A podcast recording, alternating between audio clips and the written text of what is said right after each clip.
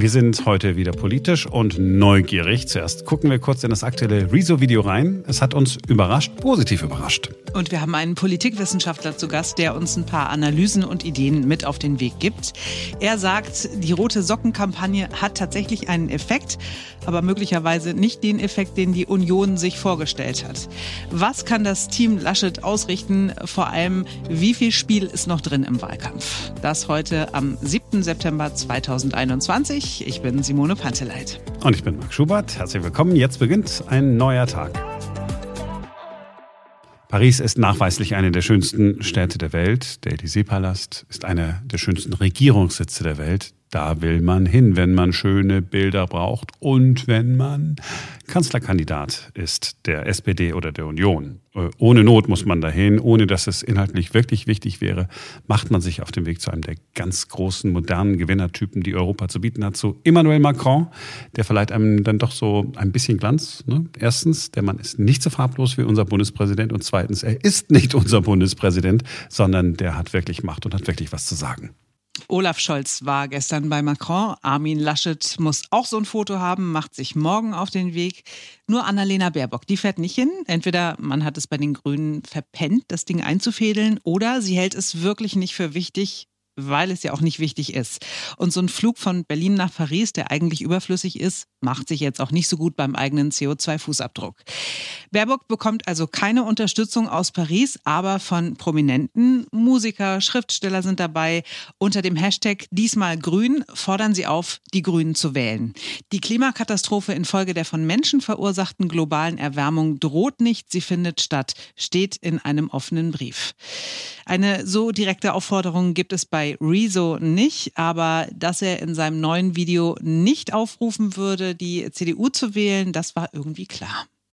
Ja, es ist wieder Zeit für so ein Video. In diesem Video geht es ums Klima, aber nicht nur um irgendwie langweilige Daten und Fakten. Es geht um hochrangige Politiker und Politikerinnen, die wissenschaftsfeindliche und verschwörungsideologische Statements verbreiten. Es geht um Politiker, die direkt von Kohleunternehmen. Ja, dann äh, listet Rezo in dem Video auf, ist wirklich äh, äh gut gemacht, wie RWE, sagen wir mal, Politiker überzeugt hat. Geld soll auch eine Rolle gespielt haben.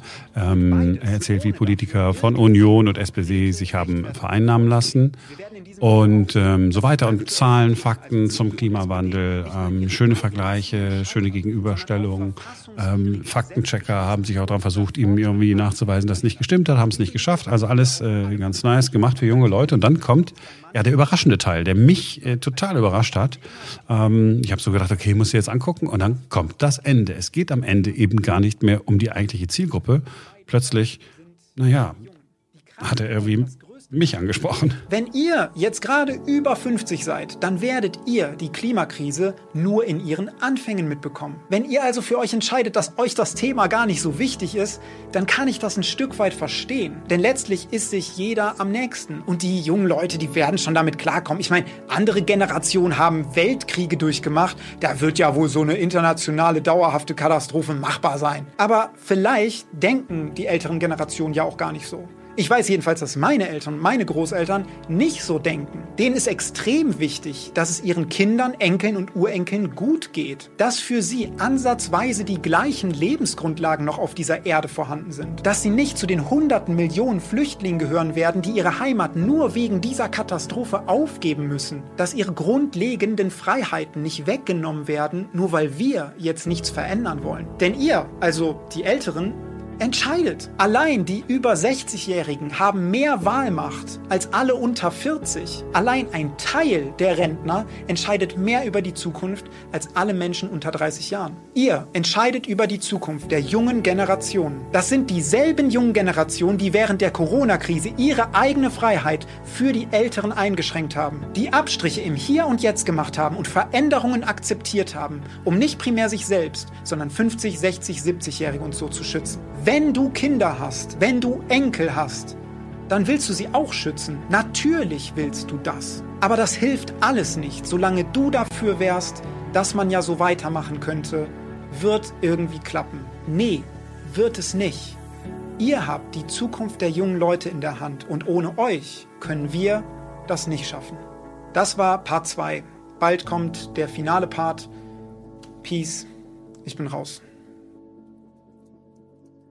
Ja, äh, das ist ja das, was ich in den letzten Wochen schon mehrfach gesagt habe. Ne? Für mich stellt sich bei dieser Wahl ganz, ganz doll die Frage, für wen wähle ich eigentlich? Also wähle ich für mich und dass ich in den nächsten vier Jahren hoffentlich vielleicht mehr Geld im Portemonnaie habe oder wähle ich für meine vier Kinder und die Enkelkinder, die vielleicht irgendwann mal kommen, damit die mir nicht vorwerfen, ich hätte nichts gemacht gegen die Klimakrise, obwohl ich doch wenigstens richtig hätte wählen können. Also mhm. der formuliert genau das in seinem Video. Die Frage, die ich mir nur stelle, ist, ob, ob die Grünen nicht an der einen oder anderen Stelle das falsche Rezept haben. Und nicht, weil das, was sie machen, falsch ist. Ich habe jetzt kein Problem damit, mehr Steuern zu zahlen oder eine höhere CO2-Abgabe. Ich persönlich nicht.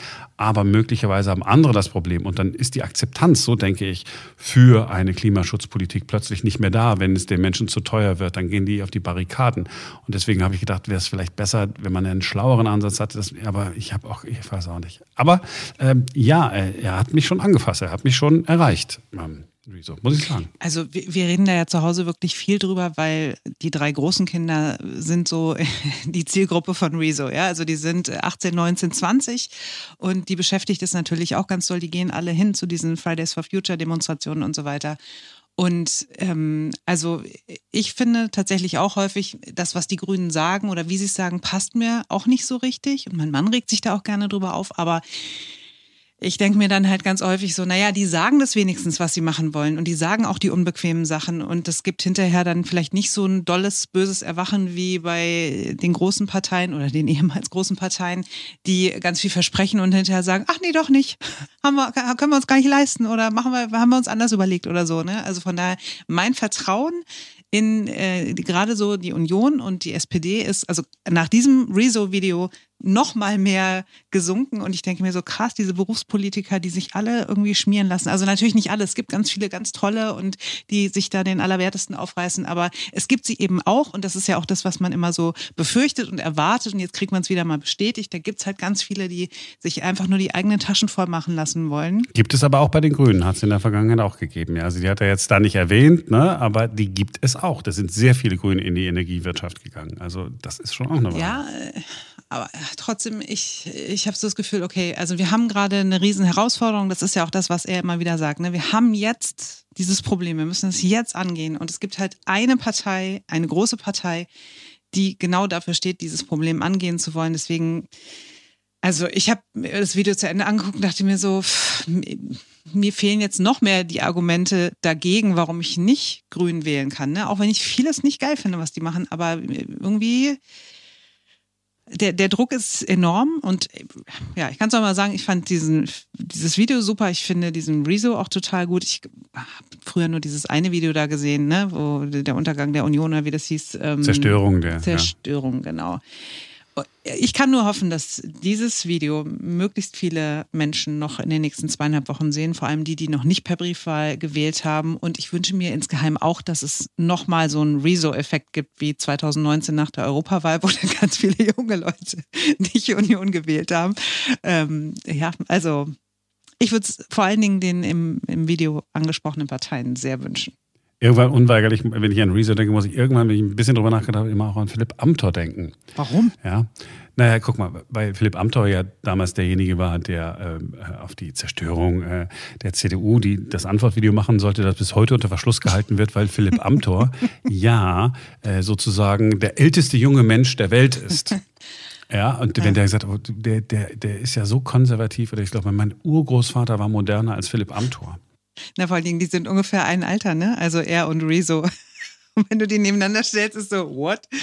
Und, und, weil er doch diese, äh, diese Affäre hatte, diese Lobby-Affäre, ja. äh, der Philipp Amthor. Wunderbar, dass der dann äh, nicht erwähnt worden ist. Und jetzt habe ich mich gefragt, was macht eigentlich äh, Philipp Amthor? Und dann habe ich gedacht, googelst du mal. Dann habe ich gedacht, nee, googelst du mal nicht. Ich vermute mal, der tritt immer noch in Mecklenburg-Vorpommern da oben an, oder?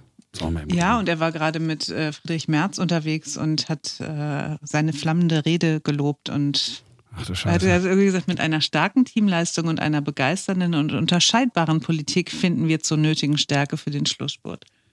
Wow, super. Da hat der Armin Laschet schon ein Problem nach dem anderen und dann macht Philipp Amter auch noch Wahlkampf mit. Ja, das ist natürlich problematisch. Womit wir bei Armin Laschet wären, Ja, glaubt er noch wirklich an einen Sieg? Denkt Olaf Scholz wirklich, dass er ein Mann des Aufbruchs ist? Rechnet Annalena Baerbock doch noch mit einem Einzug ins Kanzleramt? Wir wissen natürlich nicht, was in den Spitzenkandidaten so vorgeht, aber wir wissen, was sie und ihre Parteien jetzt so kurz vor der Wahl noch veranstalten. Und wir schauen mal, wie die Lage ist. Und das machen wir mit Professor Michael Koss vom Institut für Politikwissenschaft an der Leuphana Universität Lüneburg. Hallo, Herr Koss. Hallo, Herr Schubert. Wir reden über die Wahl. Haben Sie eigentlich schon gewählt? Haben Sie schon Briefwahl gemacht? Machen Sie sowas? Nee, ich gehe tatsächlich in die Kabine. Ich mag das Ritual. Ich mag es auch total gerne. Und immer wenn ich Zeit habe oder mir sicher bin, dass ich Zeit habe, dann mache ich es auch. Ähm, ich habe mit meiner Mutter gesprochen, die hat die Briefwahlunterlagen schon zu Hause. Und die hat aber gesagt, naja, ich warte bis kurz vor knapp, bis eine Woche vorher, weil kann ja sein, dass doch noch was passiert. Jetzt mal die Frage an Sie. Passiert noch was? Also eine Glaskugel habe ich leider auch nicht äh, in der Tasche, aber wenn ich jetzt einfach mal die vergangenen Wochen auf die letzten immer noch drei fast ähm, projiziere, dann würde ich sagen, eigentlich schon, äh, weil doch einige Dinge, die man so nicht abgesehen hat, äh, passiert beziehungsweise nicht passiert sind. Ich glaube also noch nicht, dass die SPD sozusagen jetzt in den großen Wahlsieg reinläuft. Aber äh, schauen wir mal. Ähm, es ist wirklich ähm, noch etwas unvorhersehbarer als als ohnehin schon gerade, würde ich sagen. Ja, diese, diese sensationelle Entwicklung äh, aus SPD-Sicht in den Umfragen. Die SPD kann es ja selber kaum fassen. Ich glaube, man hat dort auch keine Erklärung dafür. Man vermutet halt nur, dass es der schwache Armin Laschet ist. Es ist ja nicht so, dass jetzt auf einmal die Leute, die gesagt haben, die SPD ist nicht meine Partei, innerhalb von vier, fünf Wochen so einen Schwing hinlegen. Das passiert nicht, oder? Nee, also ich habe tatsächlich eine Erklärung. Ähm, wie stichhaltig die ist, das wird sich weisen müssen. Mhm. Aber meine Vermutung ist einfach, dass ähm, dass das, worauf die SPD ja tatsächlich immer gehofft hat, ähm, eintritt, nämlich dass am Ende Olaf Scholz quasi als der Amtsinhaber dasteht. Natürlich ist er das nicht, aber er ist immerhin als Vizekanzler glaubhafterweise am nächsten dran an dem Job, den es da zu vergeben gibt, nämlich den des Bundeskanzlers, der Bundeskanzlerin und hat deshalb äh, genau diese diesen Startvorteil, den Angela Merkel in ihren letzten drei Wahlen eben auch hatte, den des Amtsinhabers. Und das kommt ihm zugute. Und ähm, ich habe sogar noch eine Erklärung, warum das, äh, also eine mögliche Erklärung, warum das so eine große Rolle spielt, ja, äh, dass man eben als Amtsinhaber angesehen wird. Wie gesagt, ähm, man muss das, ich weiß gar nicht, ob sich das jetzt empirisch am Ende belegen lässt, aber zum, ich kann, gebe ganz offen zu, dass es zum jetzigen Zeitpunkt auch nur der Versuch einer Erklärung, was Ich mag aber ist. sowas. Lassen Sie uns spekulieren. ja, geht los. Ähm, äh, es ist einfach, wir leben in Zeiten, das ist ein, erstmal ein Allgemeinplatz, aber die Unsicherheit, die uns äh, umgibt in dieser Bundestagswahl, ist wirklich außergewöhnlich groß. Ja, ich würde tatsächlich als Parallele das späte 19. Jahrhundert oder so nur ranziehen. Mit der einen Ausnahme natürlich der ersten Bundestagswahl nach dem Zweiten Weltkrieg, aber da war äh, dann wiederum noch kam durch diesen verlorenen Krieg die ungeheure Schuld, der, derer man sich mhm. ja bewusst war, noch so eine Sondersituation dazu, dass ich das jetzt mal außen vor lassen würde. So, warum sage ich spätes 19. Jahrhundert? Weil wir es halt mit einem gesellschaftlichen Wandel allerersten Ranges zu tun haben. Damals war es die industrielle Revolution, heute ist es etwas, was man, glaube ich, mal die digitale Revolution nennen wird, ja, dass eben das komplette Wirtschaftsleben transformiert wird. Gleichzeitig haben wir Übrigens genau wie auch im 19. Jahrhundert, ja, ähm, da haben wir ein Phänomen, in dem politische Macht immer mehr auf eine neue Ebene geschaufelt, sage ich mal, wird. Ja, damals war das die nationale Ebene. Mhm. Nationalstaaten als große politische Akteure sind überhaupt nicht so alt, ja, weil es sowas wie Staatstätigkeit überhaupt erst seit 150 Jahren im größeren Umfang gibt. Ja, das war damals eben auf der nationalen Ebene der Fall. Heute ist es auf der Ebene, die man eben die supranationale, also jenseits des Nationalstaats nennt, der Fall, dass dort immer mehr wichtige Entscheidungen getroffen werden. In der Eurokrise hat man das gesehen. Auf einmal äh, war es eben nicht mehr die Deutsche Bank, äh, die Bundesbank, ähm, die äh, da die wichtigen geldpolitischen Entscheidungen getroffen hat, sondern die EZB und so weiter und so fort. Das Verfassungs Bundesverfassungsgericht steckt in einer gewissen Konkurrenz mit dem ähm, Europäischen Gerichtshof. Äh, und all diese Form von Transformationen, die wir da erleben, sorgen bei WählerInnen in erster Linie dafür, dass man denkt, okay, es ist alles, oder dass man, ja, so, ja, wirklich so, eine, so, eine, so ein Kalkül, das ist es alles so unklar, da bleiben wir lieber bei dem, was wir haben, denn da wissen wir eben, was wir haben. So. Und das war, äh, glaube ich, immer der Affekt, an den Angela Merkel, die ja demoskopisch sehr aufgeschlossen ist, die ja immer mhm. versucht, rauszuf versucht hat, rauszufinden, wie Leute ticken, ähm, sehr, sehr erfolgreich gefahren ist. Und weil sich das Olaf Scholz einige Jahre lang aus nächster Nähe angeschaut hat und auch jetzt nichts Besseres hat im Angebot für diese großen Umwälzungen, die wir erleben, hat er sich offensichtlich, so mein Kalkül, gedacht, ja, dann mache ich das jetzt auch so. Und Armin Laschet äh, und äh, Annalena Baerbock müssen gegen ihn relativ gesehen wie Oppositionspolitiker antreten. Ja, und wie man da am langen Arm verhungert, damit kennt die SPD sich aus. Aber diesmal hat sie versucht zumindest, ob das klappt. Ne? Ich habe es gesagt, das ist immer noch unklar aus meiner Sicht. Aber diesmal hat sie den Spieß soweit erstmal umgedreht. Also, wer, ich, ich fasse mal so in meinen Worten zusammen. Die, die Welten sind so unsicher, dann nehme ich den, der für keine Reform steht, für keine Veränderung, für nichts Neues, sondern der ist, der auch noch so ein bisschen lame rüberkommt, der ein bisschen Beamter ist, der wenig Esprit versprüht, weil der ist dann Sicherheit. Das würde ich sagen, ist genau, könnte man als Überschrift für eine Analyse der Bundestagswahlen 2009, 2013, 2017 erstmal so stellen, weil die Adjektive, die ein bisschen negativ besetzt waren, die Sie genannt haben, treffen so auf Angela Merkel auch mhm. zu. Und das auch ist der zweite Teil, oder leitet über zum zweiten Teil der Antwort, eben nicht nur, ähm, äh, weil ich glaube, das Wort, was sozusagen hoch im Kurs steht, ist das der Kontinuität. Ja, das ist ja dann die der große Bruder äh, der, der ähm, Reformscheu. Ähm, ich glaube, vielen ist muss sich, glaube ich, auch vergegenwärtigen, dass Wählerinnen ähm, sich zwar manchmal vielleicht nicht wahnsinnig klug auf den ersten Blick verhalten, aber durchaus ihre klugen Erwägungen haben. Es ist ja eigentlich vollkommen klar, dass auf uns sowieso ein großer Wandel zukommt. Aber viele schrecken offensichtlich davor zurück, äh, jemanden zu wählen, der sagt, ja, dieser Wandel ist eventuell noch ein bisschen größer, als du ohnehin schon gedacht hast.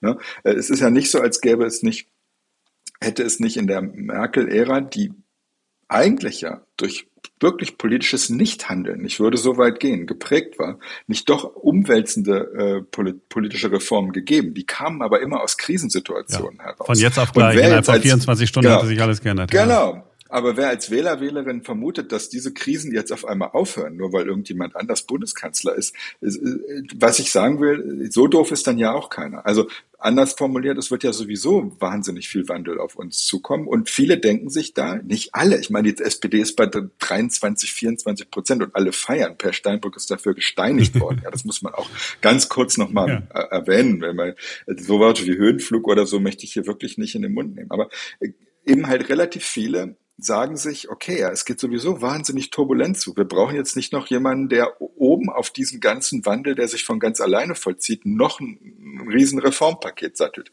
Ob das am Ende tatsächlich richtig ist, ob sich das ausschließt und so weiter, darüber habe ich jetzt noch nichts gesagt. Ich versuche nur mir zu überlegen, wie man dazu kommt, jetzt zu sagen, okay, 16 Jahre Angela Merkel und Olaf Scholz ist doch eigentlich eine gute Idee. Als Kandidat steht er ja so gut da. Und zu einer besseren Antwort komme ich darauf. Ja, ich habe auch, ich hab auch äh, keine bessere. Ich sitze ja auch hier und, und frage mich, wie es sein kann. Das heißt, wenn, wenn wir das so sehen, das heißt, da stehen tatsächlich äh, Programme stehen nie im Vordergrund, egal wie lange sie geschrieben sind. Es geht immer um die Personen. Und das bedeutet aber auch, dass die äh, rote Sockenkampagne, äh, wie sie äh, genannt wird äh, von den Linken, ja deswegen nicht verfangen kann, weil die Menschen äh, sowieso denken, ach komm, mit dem Olaf Scholz ist nichts zu machen, weil die den Olaf Scholz sehen und gar nicht äh, auf das hören, was dann nebenher noch passiert, die wirklichen Inhalte gar nicht beachten. Also ich denke, dass Inhalte durchaus ihre Rolle spielen, aber auf einer, wie soll man sagen, auf einer etwas tiefer liegenden Ebene. Ich komme auf die Kampagne zurück, ich würde aber erst vielleicht anders einfädeln. Ähm,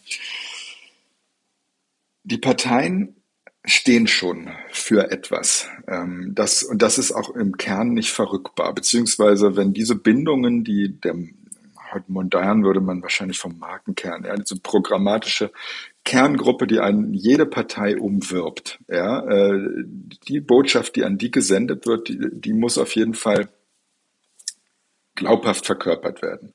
Ja, das war äh, mal das Problem der SPD, äh, auch wenn ich die ähm, Agenda-Reform sozusagen, äh, der, auch der SPD damals auch zu der Agenda-Reform geraten hätte. Ähm, da muss man immer darüber nachdenken, was passiert wäre, wenn die ausgeblieben wären. Ich glaube, dann würde die SPD jetzt noch näher an der 5%-Hürde sich verhalten. Das ist aber ein anderes Thema. Also Inhalte spielen eine wichtige Rolle. Und man muss sozusagen ähm, gucken, dass man seine gesellschaftliche Gruppe immer äh, sich warm hält. Das Problem, was wir erleben, ist, dass diese Kerngruppen, die Parteien, die die Parteien im Bundestag umwerben, immer kleiner und auch gleichzeitig wählerischer werden. Das hat aber, und das wäre mir ganz wichtig zu betonen, das hat aber mit Fehlverhalten, mit Fehlkalkül, mit Unzulänglichkeit der Parteien sehr wenig nur zu tun, sondern eben mit dem von mir eingangs beschriebenen gesellschaftlichen Wandel.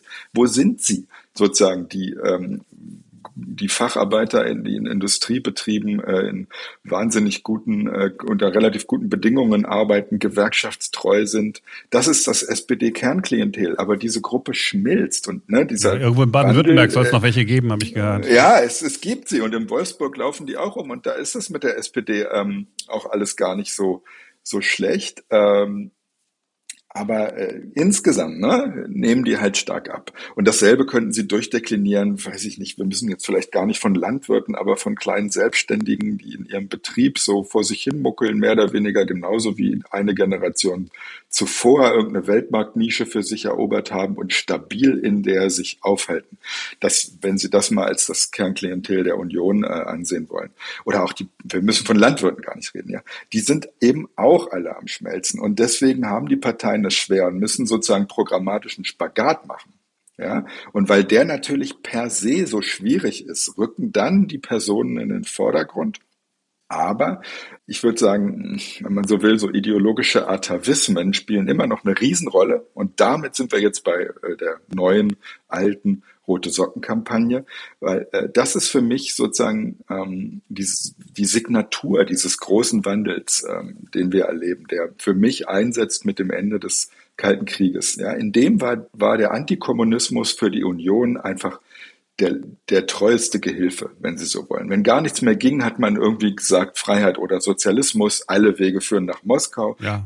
Stand ja auch alles direkt vor der Tür. Die Roten waren ja immer nur ein paar Meter weit weg. Ja, ja. Genau, das war intuitiv nachvollziehbar. Das hat auch in den 90ern noch geklappt, weil ich, aus meiner Sicht dieser Kalte Krieg, ähm, der endete ja nicht irgendwie über Nacht. Ja, ich glaube zum Beispiel jetzt der, der, die neuen Anschläge am 11. September sind ein ganz wichtiger Punkt da drin immer noch, weil da auf einmal diese ideologische Führungsposition des Westens erschüttert wurde und der Abzug aus Afghanistan. Das könnte ein weiterer Sargnagel eben im in dieser Konstellation eines Kalten Krieges, wo der freie Westen äh, die Demokratie gegen den Rest, ja, wer auch immer das nun genau ist, verteidigt äh, gewesen sein. Und in dem Maße, ja, in dem die, diese bipolare Weltordnung äh, ins Wanken gerät, in dem Maße geraten auch solche Kampagnen ins Wanken. Aber ich sage Ihnen ganz ehrlich, ich würde mich wahnsinnig dafür interessieren, ob damit die Union nochmal durchkommt mit ihrer wie ich denke, gerade letzten Karte, also wenn es nicht zu einem unvorhergesehenen Ereignis kommt, ist das ihr letzter Trumpf, den sie ausspielt und die spielt ihn ja auch mit großer Verzweiflung aus. Und ich bin mir nicht sicher, ob es noch einmal funktioniert oder eben nicht. Hinterher weiß ich es auch, aber vorher gebe ich ganz ehrlich zu, ich weiß es nicht. Ich verstehe, warum sie es tut. Ich denke, die Wirkmacht ist geringer als je zuvor, aber vielleicht reicht es auch noch mal. Es geht ja letzten Endes momentan so um fünf Prozent der Wähler, die sich in diese oder jene Richtung entscheiden müssen. Und dann äh, reicht es und Armin Laschet fährt doch noch vor Olaf Scholz ein und das wäre ja das Minimalziel. Ja, aber was soll man denn auch sonst machen? Das Team, das Armin Laschet da präsentiert hat, wo wir, wir als äh, Feinschmecker den einen oder anderen kannten, aber der normale Mensch sagt, I don't know, was will er ja. mit den Leuten? Ja. Ja, der Punkt am Team ist in meinen Augen, und das ja auch von Anfang an explizit klar war, dieses Team ist nicht das Kabinett. Und dann fragt man sich natürlich schon, okay, da wird jetzt irgendjemand hingestellt und der wird dann am 26. September sagen und klanglos wieder weggeschickt das ist, glaube ich, nach innen nicht richtig ernst zu nehmen und nach außen nicht mehr nachvollziehbar.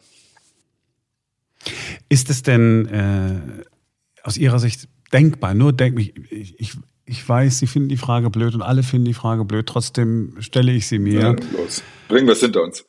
Eine Woche noch äh, bis zur Wahl. Ähm, Armin Laschet sagt, okay, ich kann nicht, schiebt gesundheitliche Gründe vor und ähm, bittet Markus Söder, kannst du bitte für mich die Spitzenkandidatur übernehmen? Denkbar oder ausgeschlossen? Ja, nee, also aus meiner Sicht überhaupt nicht. Auch klar, dann steht man ein bisschen doof da, wenn man sich so festlegt, aber ähm, dieses, das wäre ein Pyrrhussieg aus meinen Augen. Also wenn, es müsste dann irgendwie eine ganz massive Verfehlung äh, auf, noch dazukommen. Also was wie der Maskenskandal, aber nur bezogen auf Armin Laschet, mhm. keine Ahnung.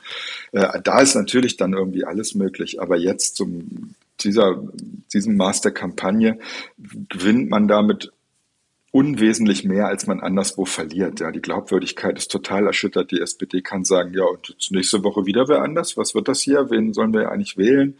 Ähm, äh, Markus Söder stünde aus seiner Sicht vielleicht vor einem Scherbenhaufen äh, Armin Laschet auch. Also ich sehe nur Verlierer in diesem Spiel äh, und deswegen kann ich es mir nicht vorstellen. Man muss das schon durchziehen und es ist eher ein Zeichen aus meiner Sicht, ähm, dass überhaupt sowas in der Unionsfraktion diskutiert wird dafür, wie blank die Nerven eigentlich liegen. Ein, einmal noch äh, Olaf Scholz und sein Verhältnis zur Linkspartei. Ich glaube, wir alle wissen, mhm. dass der kein Big Fan ist. Ich kann auch strategisch nachvollziehen, dass er jetzt nichts ausschließen kann. Er muss äh, alle Karten ähm, noch in, in der Hand haben, wenn es denn irgendwann in Sondierungsgespräche geht. Alles soweit nachvollziehbar. Ist es aber nicht auch so, dass Menschen einfach in dem Moment, wo sie merken, ein Politiker sagt nicht, was er denkt, das bemerken und er dafür äh, negativ äh, betrachtet mhm. wird? Also ich stimme Ihnen eigentlich zu. Ähm, ich habe auch äh, habe das jetzt vor allen Dingen aus dem Triell, äh, so furchtbares Wort, habe das so in Erinnerung, habe ihn da auch so wahrgenommen. Aber er hatte ein Argument, das ich tatsächlich nachvollziehen konnte. Äh, zumindest ein ganzes Stück weit, ohne jetzt irgendwie da äh, parteiisch äh, sein zu wollen, sondern nur auf so einer logischen Ebene. Mich wundert, dass es von der SPD nicht häufiger äh, angebracht wird. Er hatte da gesagt, naja, wissen Sie, wir haben vor der letzten Bundestagswahl eine Ko Koalitionsoption kategorisch ausgeschlossen. Das war das damals mit der Union. Und wir haben es am Ende gemacht, äh, aus staatspolitischer Notwendigkeit. Ich denke, das der, der Satz erstmal an sich so, den kann man, dem kann man schwer widersprechen.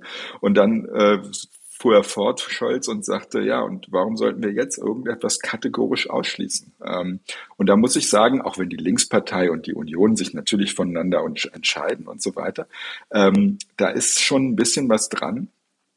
Und äh, diese diese, diese Spielchen, dass wir schließen irgendetwas aus. Ich muss gestehen, ich habe das eigentlich vor vier Jahren schon extrem unnötig von der SPD gefunden. Ähm, man manövriert sich da irgendwo rein. Äh, es ist nicht optimal, was zu sagen. Ich weiß, es extrem unwahrscheinlich, aber, aber ich kann es eben gerade auch mit der Vorgeschichte der SPD tatsächlich nachvollziehen. Ich finde ja auch gut, er, er muss ja nicht ausschließen. Er hätte doch auch sagen können, nein, ich schließe es ganz bewusst nicht aus. Ich werde mich mit denen selbstverständlich unterhalten. Und selbst wenn es jetzt Punkte gibt, die mir nicht passen, aber ich setze mich mit denen hin. Am Ende des Tages geht es mir um vernünftige Politik. Ist natürlich auch alles nur Gewäsch. Aber so dieses ganze Rumgeheide, meine Gott, Leute, ist das alles noch 21. Jahrhundert? Man hält es kaum noch aus. Na, ich meine, es ist einfach natürlich ein Geschäft. Sie müssen da in der Telefonzelle rumdribbeln. Und ähm, wie gesagt, ich sehe ja ganz viel von den diesen Zielkonflikten, von denen die Parteien umgeben sind, eben auch gesellschaftlich bedingt. Ja. Und ähm, da kommt man wahrscheinlich einfach naturgemäß ins Eiern. Ich glaube, man hätte es besser, ja, auch wieder so eine Floskel, Entschuldigung, verkaufen können. Aber in der Sache sehe ich es. Aber es ist natürlich ein Hinweis darauf, dass bei eigentlich allen Parteien die richtig harte Zeit erst nach der Bundestagswahl einsetzen wird, ähm, wenn dann nämlich die Union sich fragen muss, oh Gott, wir regieren nicht, was ist hier los? Möglicherweise, ja. Die SPD sich fragen muss, oh Gott, wir regieren aber mit wem und wie, wie mhm. mit der FDP?